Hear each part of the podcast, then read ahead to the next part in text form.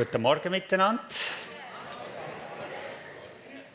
Ich komme gerade aus der Sonne von Australien. Das tönt sehr ähnlich, sieht sehr ähnlich da oben aus. Man ist gut beleuchtet. Und äh, ja, freue mich, dass ich heute Zeit habe, mit euch etwas weiterzugehen in dem Thema von Gebet. Kingdom Prayer, wie man es genannt hat, oder Royal Communication wo es darum geht, unsere Gemeinschaft, unsere Verbundenheit mit Gott, wie wir das pflegen, wie wir das umsetzen. Ich habe noch eine Bibelstelle und mehrere mitgebracht, aber wir fangen mit einer an. Das ist Lukas 11, die Verse 1 bis 8. Ich lese das einmal vor. Und es geschah, als er an einem Ort war und betete, da sprach, als er aufhörte, einer seiner Jünger zu ihm: Herr, lehre uns beten, wie auch Johannes seine Jünger lehrte. Das ist eigentlich für mich eine sehr interessante Stelle, weil die Jünger sind nicht immer nur bekannt für gute Fragen. Manchmal haben sie auch komische Fragen gestellt, wer ist der Größte, wer macht es am besten und so weiter. Und das ist eine Frage, wo ich glaube, Jünger hat fasziniert, wie wenn sie Jesus gesehen haben in der Gemeinschaft mit dem Vater. Das muss so faszinierend sein, so vertraut, so schön dass als er zurückkam, haben sie gesagt, hey, bring uns das auch bei. Lehr uns das, bring uns das bei. Und das ist für mich ein sehr, sehr schöner Satz, wo die Jünger mal gut, etwas Gutes machen und Jesus gern darauf eingeht und anfängt. Und dann kommt eigentlich das Gebet, wo er ihnen sagt, wo weltweit bekannt ist. Ich glaube, auch alle, die sich Christen, nur Namenschristen nennen, das Ding haben sie schon einmal gelesen, gehört, können es auswendig. Es ist unbekannt und das hat uns Jesus da mitgegeben auf den Weg. Lesen wir es. Und er sprach zu ihnen, wenn ihr betet, so sprecht, Vater, geheiligt werde dein Name, dein Reich komme, unser nötiges Brot gib uns täglich und vergib uns unsere Sünden, denn auch wir selbst vergeben jeden, der uns der uns schuldig ist. Und führe uns nicht in Versuchung. Und er sprach, also jetzt machen wir erstmal da kurze Pause. Da ist eigentlich das Gebet. Es gibt ja noch andere Parallelstellen im Markus und im Matthäus, wo das auch gebracht wird. Da kommen noch zwei, drei Sätze mehr drinnen vor. Aber das ist eigentlich der Rahmen, was kann alles im Gebet vorkommen. Ich glaube nicht, Jesus größte Sehnsucht war, ist, dass alle das Gebet auswendig können abmurmeln und abelieren, sondern eigentlich ist seine Sehnsucht einen Ort zu schaffen, wo sie Gemeinschaft mit dem Vater können haben. Einfach Zeit mit ihm verbringen. Und um das zu betonen, kommt der nächste Satz. Und er sprach zu ihnen: Wer von euch wird einen Freund haben? Und wenn er um Mitternacht zu ihm gehen und zu ihm sagen, Freund, leihe mir drei Brote, da mein Freund von der Reise bei mir angekommen ist und ich nichts habe, was ich ihm vorsetzen soll. Und jeder würde von innen antworten und sagen, mach mir keine Mühe, die Tür ist schon geschlossen, meine Kinder sind bei mir im Bett, ich kann nicht aufstehen und dir geben. Ich sage euch, wenn er auch nicht aufstehen und ihm geben wird, weil er sein Freund ist, so wird er wenigstens um seiner Unverschämtheit willen aufstehen und ihm geben, so viel er braucht. Für mich ist das interessant, dass Jesus das an das Vaterunser anhängt. Und das sind, das sind nicht x-beliebige Leute, die ihn nicht kennen, sondern das sind seine Freunde, seine Jünger, die mit ihm schon lange unterwegs sind, die ihn gut kennen und die fragen ihn um Gebet. Wie betest du? Wie machst du da? Und er antwortet ihnen, Look, das ist das, was heute drinnen vorkommt. Dann sagt er aber, warum soll Gott dein Gebet erhören? Wolltest du bekannt sein als Stürmi im Himmel? Oder wolltest du bekannt sein als Freund im Himmel? Und das ist für mich das, was Jesus da betont und ausstreicht und sagt, hey, Gebet ist Zeit mit Gott, mit seinem Vater zu verbringen und es geht in erster Linie um Freundschaft. Einfach Zeit mit ihm. Es geht nicht in erster Linie um Dinge zu erreichen, zu erleben und zu bekommen. Ich werde euch ein Beispiel erzählen. Vor einigen Monaten bin ich nach dem Gottesdienst heimgekommen. Bei uns das Haus kein Strom. Bin schauen. Und dann ist aus der Hauptzuleitung ist Rauch rausgekommen. Es hat gepupft. gefunkt und ich habe gedacht, du, das ist nicht so gut. Ich habe dem Notfalldienst angerufen und der hat gesagt, ja, es ist Sonntag, ich schaue mal, ob ich jemanden verwünsche. Dann habe ich gesagt, oh, danke für diesen Beitrag. Ich habe gehofft, hoffentlich kommt der bald. Und in dem Moment kommt mir Sinn, hey, mein Freund, der ist ja Elektriker. Jetzt habe ich meinen Freund angerufen, der hat sofort abgenommen. Zehn Minuten später war er bei mir. Und hat geschaut dafür. Aber wenn ich ihn dir vorstellen würde, würde ich nicht mehr als meinen Freund vorstellen. Und ich als Elektriker. Und ich glaube, das ist ähm, das, was Gott betonen will. Im Gebet geht es um Freundschaft, um Gemeinschaft mit Gott. Es dürfen Anliegen vorkommen, es sollen vorkommen. Ich darf ihm alles sagen, was mich bedrückt, was mich belastet. Das hat Platz, das hat immer in einer Freundschaft Platz. Aber wenn ich dem Andi immer würde wenn irgendetwas mit der Elektrik nicht stimmt, aber sonst mich nie würde melden ich glaube, irgendwann würde er sich auch nicht melden und sagen, du kannst selber schauen wegen deiner Elektrik. Aber das ist nicht die Basis von unserer Beziehung. Wir sind miteinander unterwegs, wir gehen in die Ferien, wir, wir treffen uns, wir essen miteinander, wir haben es lustig miteinander. Und wenn etwas da ist, natürlich frage ich ihn. Und ich glaube, das ist das, was Jesus da betont hat. Und gesagt hat, hey, Gebet, ihr dürft Anliegen bringen. Ihr könnt darum beten, natürlich. Aber warum beten wir? Gebet ist eine Zeit, wo ich einfach mit meinem Vater unterwegs bin, mit ihm Gemeinschaft habe und das verstärkt wird, das praktiziert wird, das ausgeübt wird. Das ist mal der erste Teil. Und jetzt kommt der zweite Teil, wo, wo ich sagen ich glaube, Gebet ist eine Verbundenheit mit Gott und die geht 24 Stunden. Wir sind ja immer mit Gott verbunden. Er ist immer bei uns. Er ist immer mit uns unterwegs. Aber für, für jede Freundschaft braucht es spezielle Zeiten, wo wir uns Zeit nehmen, nur mit dieser Person. Und das nennt die Bibel auch Gebet. Dass wir uns spezielle Zeiten nehmen, wo wir einfach mit ihm Zeit haben. Und dazu braucht es eine Gewohnheit. Wir Menschen haben jeder hunderte von Gewohnheiten. Ich trinke meinen Kaffee mit Milch, aber ohne Zucker. Du hast wahrscheinlich eine andere Gewohnheit. Ich habe angefangen, meinen Kaffee zu trinken mit zwei bis drei Zucker. Heute frage ich mich, wie habe ich das trinken Also, das heißt, Gewohnheiten dürfen sich ändern. Gewohnheiten sind nicht da, um uns einzuschränken. Sie werden sich verändern, aber wenn wir keine Gewohnheit haben, machen wir es nicht. Ich habe da auch ein Beispiel, wo es nicht so gut ist. Ich finde Sport eigentlich gut.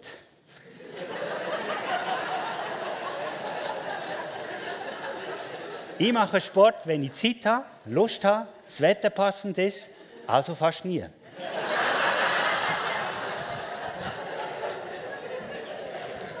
ich sage euch aber, ich habe früher sehr viel Sport gemacht. Dort hatte ich aber eine Gewohnheit.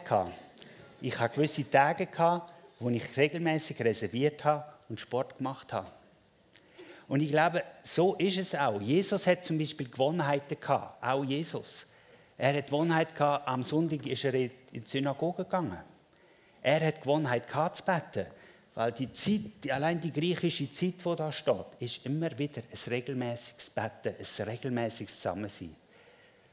Das heißt, wir brauchen irgendwo eine Gewohnheit, um das auch zu praktizieren.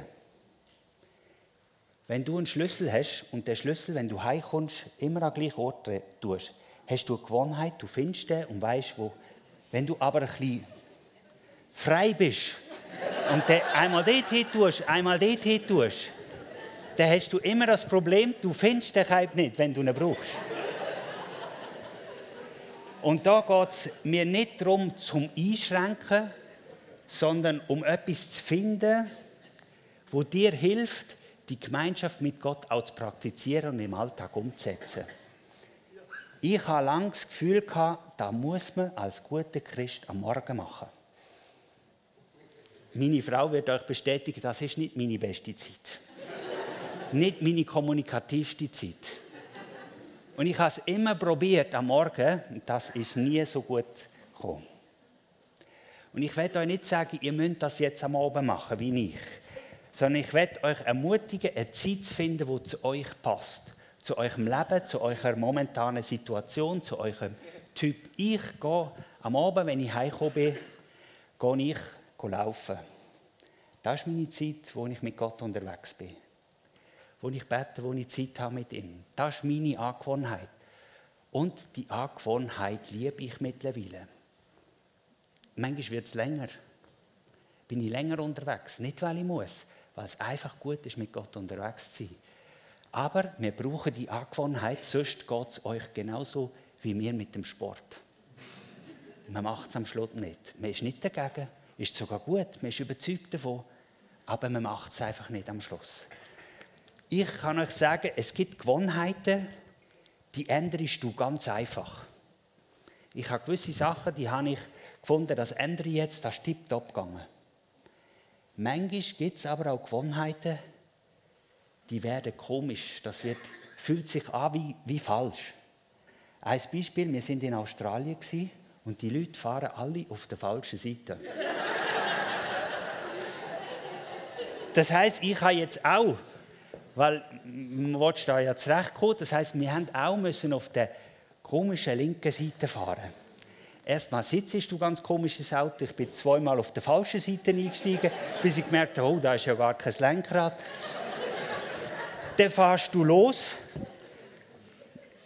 Links fahren ist schon mal komisch, fühlt sich irgendwie falsch an. Und dann kommst du an die erste Kreuzung und blinkst. Und dann geht Vollgas der Wischer los, weil die haben das auch auf der falschen Seite. Und das ist für mich, puh, wie oft sind wir um die Ecke gefahren und bei schönstem Wetter, der Wischer ist Vollgas gelaufen. Da ist mir auch schwer gefallen, diese Sache zu ändern. Aber ich sage euch, wenn ich ein paar Monate dort unten sein würde das tiptop laufen. Und ich glaube, das ist manchmal mit dem Gebet ist es auch so. Wenn du eine neue Gewohnheit mit Gebet in Angriff nehmen willst, kann es sein, dass das von Anfang an funktioniert. Es kann auch sein, dass es sich am Anfang ganz komisch anfühlt und falsch anfühlt, wie links fahren. Und ich glaube, eine Gewohnheit braucht zwei bis vier Wochen. Nach zwei Wochen ist der Wischer nur noch etwa einmal gelaufen.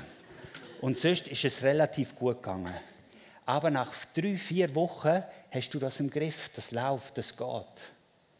Und ich glaube, das ist, wenn du da willst und sagst, hey, ich will wirklich eine Gewohnheit mir aneignen, wo ich Zeit mit Gott verbringe, wo ich mir eine Zeit reserviere, regelmäßig, wo ich einfach Gemeinschaft habe mit dem Vater. Da muss kein Programm sein, da gibt es so viele verschiedene Möglichkeiten. Die einen lesen, die anderen hören Lobpreis, die anderen gehen laufen. Da ist eigentlich nicht der Punkt. Der Punkt ist Gemeinschaft mit Gott. Aber wir brauchen einen Rahmen, wo uns hilft, immer wieder daran zu denken, uns auch umzusetzen. Das ist eigentlich das Thema Gewohnheit. Wir Menschen haben wirklich sehr, sehr viele Gewohnheiten. Und vielleicht fällt es dir einfach, so eine Gewohnheit dir anzueignen. Ich glaube, viele unter uns haben das. Das ist super. Pflege sie, mach sie weiter. Manchmal ist es nach einem Weile auch daran zu schauen, muss ich wieder etwas anpassen. Gewohnheiten sind nicht statisch, sondern etwas, was uns dient. Gut, Gewohnheit. Der dritte Punkt, ein großer Teil von meinem Gebetsleben ist, dass ich Gott lobe und danke. Dass ich die Augen auf ihn richte, nicht auf mich. Ähm, ich möchte eine Geschichte erzählen. Lobpreis kann sein in einer Phase auch, wo es dir nicht so gut geht.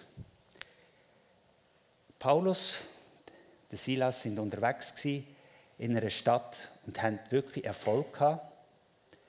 Haben bei einer Frau einen Dämon austrieben und haben sich Leute bekehrt. Und dann haben die, wo das ist ein Mann, der gewahrsagt hat, also Prophetien ausgelegt hat, ein bisschen schräge, aber er hat immerhin da gemacht.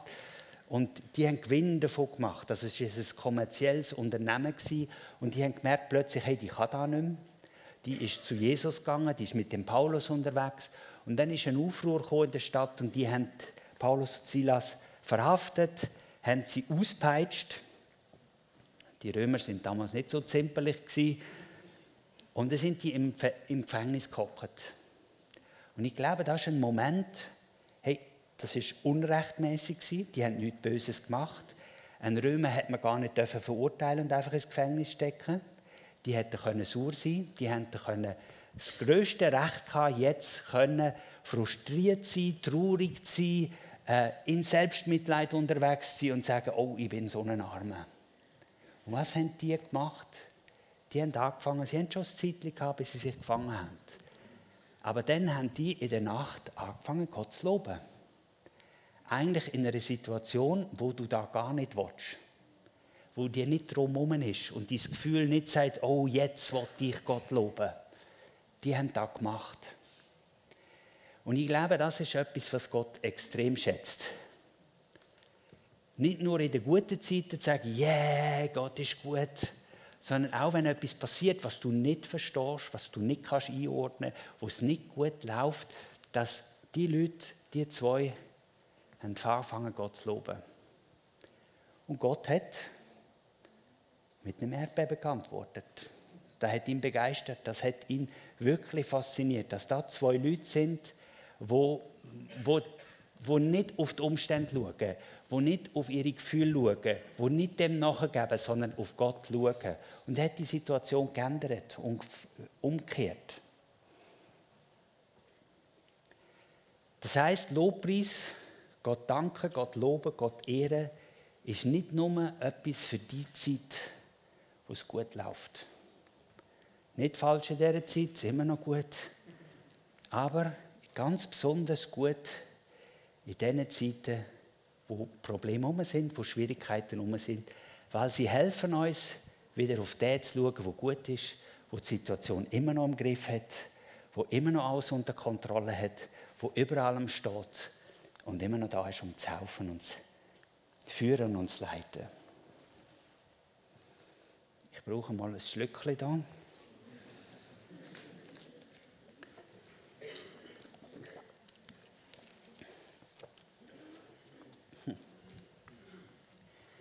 Ich habe heute mehrfach auf dem Herz gehabt, dass wir gleich noch für Heilige beten. Obwohl das eigentlich nicht das Thema ist, aber es ist immer ein Thema für Gott. Ähm, ist jemand da mit einem Knieproblem? Und zwar, ich glaube, das Knie ist operiert worden. Die Operation ist nicht so gut verlaufen, es hat Komplikationen gegeben. Und es ist ein paar Jahre her. Und du hast ab und zu Schmerzen, aber auch eine Verstiefung, also dass du immer nicht immer Beweglichkeit voll hast. Ist jemand da, wo das... Da haben wir zwei, das ist gut. Beten wir doch für euch. Die mal eure Hand aufs Knie legen. Sagen wir da jetzt Jesu Namen neues Knie. Jetzt. Amen. Schau, könnt ihr es austesten, könnt ihr es probieren?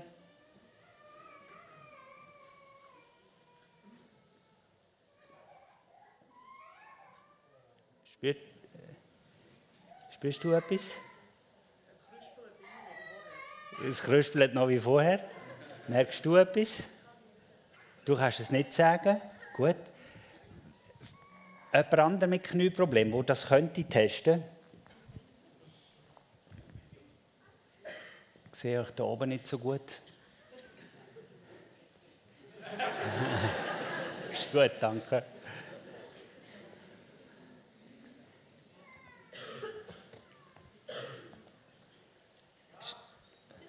Ja. Ja. Ist besser? Merkst du etwas? Gut. Nicht so gut, aber gleich. jemand mit Nackenschmerzen da hinten im rechten Bereich von einem Unfall. Haben wir da? Ja, ja ohne Unfall. ist auch gut. Also, sind ein paar da. Heilige Geist, ich bitte dich jetzt, dass deine Heilungskraft fließt über die Nacken und dass Wiederherstellung kommt und die Nacken wieder richtig funktionieren. Schmerzen gehen, Bewegungsfreiheit in Jesu Namen. Amen.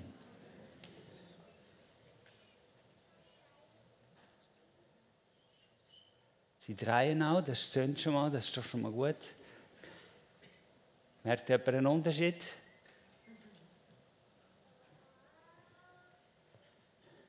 Nicht so? Schwierig zu sagen.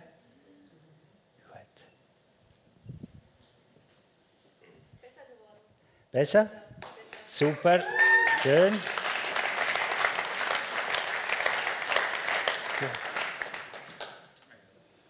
Cool.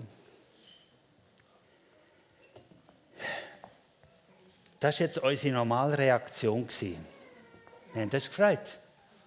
Wir haben geklatscht. Jetzt kommt meine nächste Bibelstelle. Ich werde euch nicht die Freude und auch dir nicht verderben. Die 70, also ist äh, Lukas 10, 17 bis 22. Die 70 aber kehren mit Freude zurück und sprachen, Herr, auch die Dämonen sind uns untertan, in deinem Namen. Er sprach aber zu ihnen, ich schaute den Satan wie ein Blitz vom Himmel fallen. Siehe, ich habe euch, auch, euch die Macht gegeben, auf Schlangen und Skorpione zu treten und über die ganze Kraft des Feindes, und nichts soll euch schaden. Also da, Jesus hat 70 Jünger ausgeschickt, erst mal 12, nachher 70. Und die 70 sind völlig begeistert zurückgekommen. Und haben gesagt, hey, so gut, das ist passiert, jenes passiert. Die haben Freude gehabt. Wie wir, wenn etwas passiert, wir haben Freude. Das ist normal. Und dann sagt Jesus, doch darüber freut euch nicht, dass euch die Geister untertan sind. Freut euch aber, dass eure Namen in den Himmeln angeschrieben sind. Und ich habe immer ein bisschen Mühe gehabt, das einzuordnen. Da darf ich mich nicht freuen, wenn etwas Gutes passiert. Haben wir jetzt falsch reagiert? Wenn wir jetzt Bußgottesdienst machen, alle. Ich glaube, das war nicht das Ziel. An einer anderen Stelle sagt auch Jesus, hey, ich habe doch zehn geheilt, nur einer ist zurückgekommen und hat sich bedankt.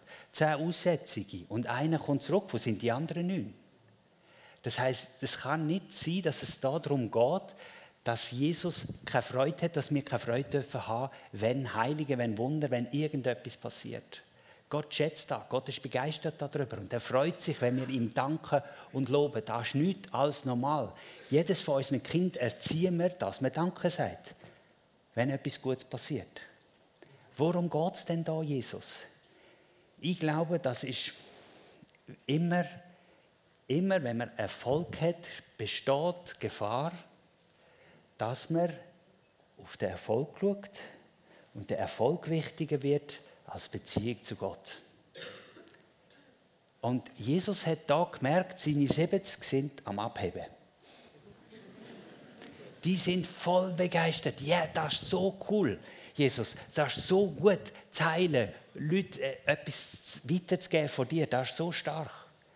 Und Jesus sagt: Hey, freut euch nicht darüber. Jetzt lesen wir weiter, da habe ich ja noch gar nicht vorgelesen. Lesen wir es vor. Doch darüber freut euch nicht, dass euch die Geister untertan sind. Freut euch aber, dass eure Namen in den Himmeln angeschrieben sind. In dieser Stunde jubelte Jesus im Geist und sprach, ich preise dich, Vater, Herr des Himmels und der Erde, dass du dies vor Weisen und Verständigen verborgen hast und es Unmündigen offenbart hast. Ja, Vater, denn so war es wohlgefällig vor dir. mit dieser Stelle habe ich immer ein bisschen Mühe gehabt. Also nicht, ist für mich nicht aufgegangen. Jesus flippt völlig aus. Weil das Wort, was da steht, jubeln, heißt sehr springen, hüpfen. Also ihr dürft euch nicht den Jesus vorstellen, der sagt, danke Vater, dass meine Jungs da jetzt verstanden haben. Sondern der hat so eine Freude gehabt, der ist gesprungen, gehüpft und gejubelt. Was haben seine Jünger denn verstanden? Ich glaube, seine Jünger sind bekannt gewesen, dass sie manchmal nicht, manchmal Mist gemacht haben. Aber was sie immer gemacht haben, sie haben immer auf seine Korrektur gelost. Jakobus und Johannes haben eine Stadt für vom Himmel beten, weil sie sie nicht aufgenommen haben. Petrus hat Jesus verleugnet. Ja, aber Johannes ist der geworden, wo für Liebe bekannt worden ist. Er hat der Apostel, wo die meiste Offenbarung hat für Liebe. Das ist der, wo die ganze Stadt hat vernichten Der Petrus, wo, wo Jesus verleugnet hat, ist nachher der, der vor 3000 Leuten predigt hat. Und nicht mehr von der Angst. Oder der Thomas, wo ungläubig war, der ist am weitesten für Jesus. Der ist bis auf Indien gekommen. Also das heißt, seine Jünger haben das, auch wenn sie voll daneben gelenkt haben, hat Jesus ihnen immer eine Chance gegeben und die haben die Chance genutzt, die haben das umgesetzt, die haben das da. Was ich glaube, was da passiert ist, wo Jesus sagt, hey, freut euch nicht darüber, sondern freut euch, dass eure Namen im Himmel angeschrieben sind, haben die Jünger gesagt, hey Jesus, du hast recht.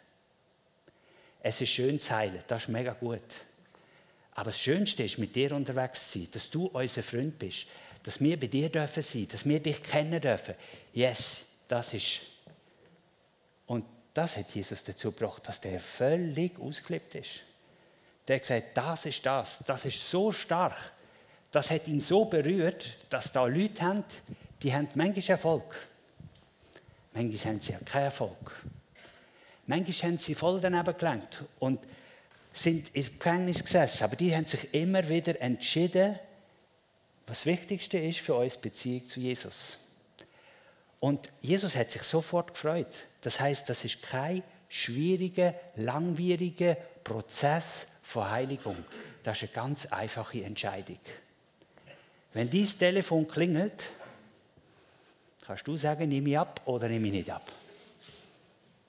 Bei heutigen Telefon siehst du noch, wer Leute da. Dann hast du zu sagen, wollte ich, wollte ich nicht.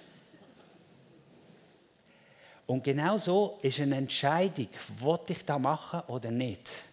Und immer, wenn wir Erfolg haben, wenn etwas gut läuft, wie viele Leute kehren um, wenn sie Erfolg haben, driften ab? Wie viele Leute in der Businesswelt, wie viele Leute in der künstlerischen Welt, wenn sie Erfolg haben, driften sie ab? Weil ihnen wird der Erfolg wichtiger und sie haben nicht den Punkt, wo sie können auftanken bei Jesus.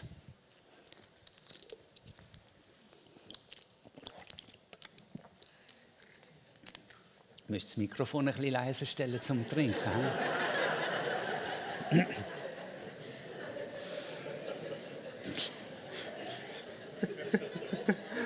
Gut. Aber das ist jetzt nicht das Thema. Für mich ist diese Stelle neu so wichtig geworden, weil Jesus hat so 70 Leute gefunden, die gesagt haben, hey, für uns ist das Wichtigste Beziehung zu dir. Das ist Number One. Dafür entscheiden wir uns. Jetzt und hier. Das war eine einfache Entscheidung. Eine einfache Festlegung. Das war nicht dramatisch, sondern ein langer Prozess, wo sie haben müssen durchgehen, dass das das Wichtigste ist. Und das wird uns immer wieder begegnen. Wenn wir durchs Leben gehen, plötzlich etwas gut läuft, besteht die Gefahr, dass das uns so fest fasziniert, dass es wie selbstständig wird und wir uns nur noch darauf fokussieren. Und dann ist es eine ganz einfache Entscheidung, wo wir sagen, hey, meine Nummer eins, das Wichtigste in meinem Leben ist immer noch meine Beziehung zu Jesus. Nicht mein Dienst, nicht mein Erfolg, nicht mein Geschäft, nicht mein Misserfolg, was auch immer. Du kannst dich auch Misserfolg den ganzen Tag drehen. Dann ist das dein Gott, dein Ding, wo du dich die ganze Zeit drum drehst. Auch das ist daneben. Darum habe ich versucht, beide Beispiele zu nehmen. Petrus, äh, Paulus und Silas im Gefängnis haben auch nicht gejammert, sondern sich auf Jesus konzentriert. Und genauso die anderen, die 70 haben auch gesagt, das Wichtigste für uns ist, wir entscheiden uns, das Wichtigste bist du, die Beziehung zu dir. Das ist eigentlich Gebet, Beziehung zu dir. Und ich wett und ich glaube auch, dass darum in der Bibel nicht viel steht, wenn Jesus betet hat. Hat er immer am Morgen betet und am Abend. Weil das wird uns viel zu fest einschränken. Dann müssten wir es genau so machen. Wir sind gewisse Persönlichkeiten mit einer gewissen Struktur, mit einem gewissen Tagesablauf, mit Vorlieben und weniger Vorlieben. Und Gott gibt uns ein Gefäß, wo wir das pflegen können. Und dafür möchte ich euch ermutigen, dass ihr euch das pflegt, wenn ihr es habt. Wenn ihr es nicht habt, euch Gewohnheit sucht, wo ihr das machen könnt. Und ich möchte zum Abschluss mit euch etwas machen. Das ist der letzte Vers. Glücklich ist das Volk, das den Jubelruf kennt. Herr, im Licht deines Angesichts wandeln sie. In deinem Namen freuen sie sich täglich, durch deine Gerechtigkeit werden sie erhöht. Das ist das, die Leute jubeln, freuen sich, weil sie im Angesicht, also der Gegenwart von Gott leben. Und ich werde ein Gebet sprechen und ich spreche das in Ich-Form. Und ich sage am Schluss Amen. Ja? Und ihr müsst nicht Amen sagen, sondern wir werden den Jubelruf praktizieren. Oh ja. Ich. Jemand macht mit, danke schön zusammen. Äh, Ich werde euch einfach bitten, es geht mir darum, ich werde sagen, Jesus, ob es gut läuft oder nicht so gut läuft, das Wichtigste bist du. Und mit eurem Jubelruf macht ihr euch mit dem Eis und sagt, ja, Jesus, das ist mir das Wichtigste, die Beziehung zu dir. Und wenn es eine Verschiebung gegeben hat, dann macht nichts. Das passiert immer wieder im Leben, wenn man unterwegs ist. Und jetzt kannst du ganz einfach mit dieser Entscheidung wieder sagen, hey, das ist mein neuer Fokus. Wieder die Beziehung zu dir ist das Wichtigste. Wir sind parat, wir gehen dann gerade direkt in Lobpreis über. Noch kurze Anweisung, sagen wir mal so, wie beim Fußball Trikot ausziehen ist nicht erlaubt beim Jubeln. Und, und bitte einfach auf die Nachbarschaft schauen. Dass da, auch wenn ihr jubelt, springt, gumpet, wie Jesus als Beispiel nehmt, einfach schauen, dass keiner da verletzt rausgeht, sondern alles. Es muss nicht gesittet abgehen, es darf hier Jubel und Freude da sein, das ist so, wenn wir uns freuen, aber einfach schauen, es ist eng bei uns, dass wir nicht da den Nachbar beeinträchtigen. Also. Es wird gut.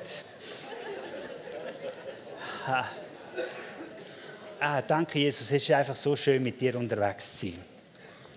Und manchmal gibt es schöne Momente und manchmal gibt es auch nicht so schöne Momente. Aber das Gute ist, du bist immer da. Du bist am Montag da, am Dienstag da, du bist immer da. Und ich sage dir einfach, ich setze dich als Nummer eins. Das, was das Wichtigste in meinem Leben ist, ist die Beziehung mit dir. Ich will dein Freund sein ob es gut läuft oder nicht gut läuft. Ich werde dich suchen und werde dich suchen, ob es gut läuft oder nicht gut läuft. Ob gerade Wunder passieren oder gerade Konf äh, Konfrontationen, Schwierigkeiten da sind.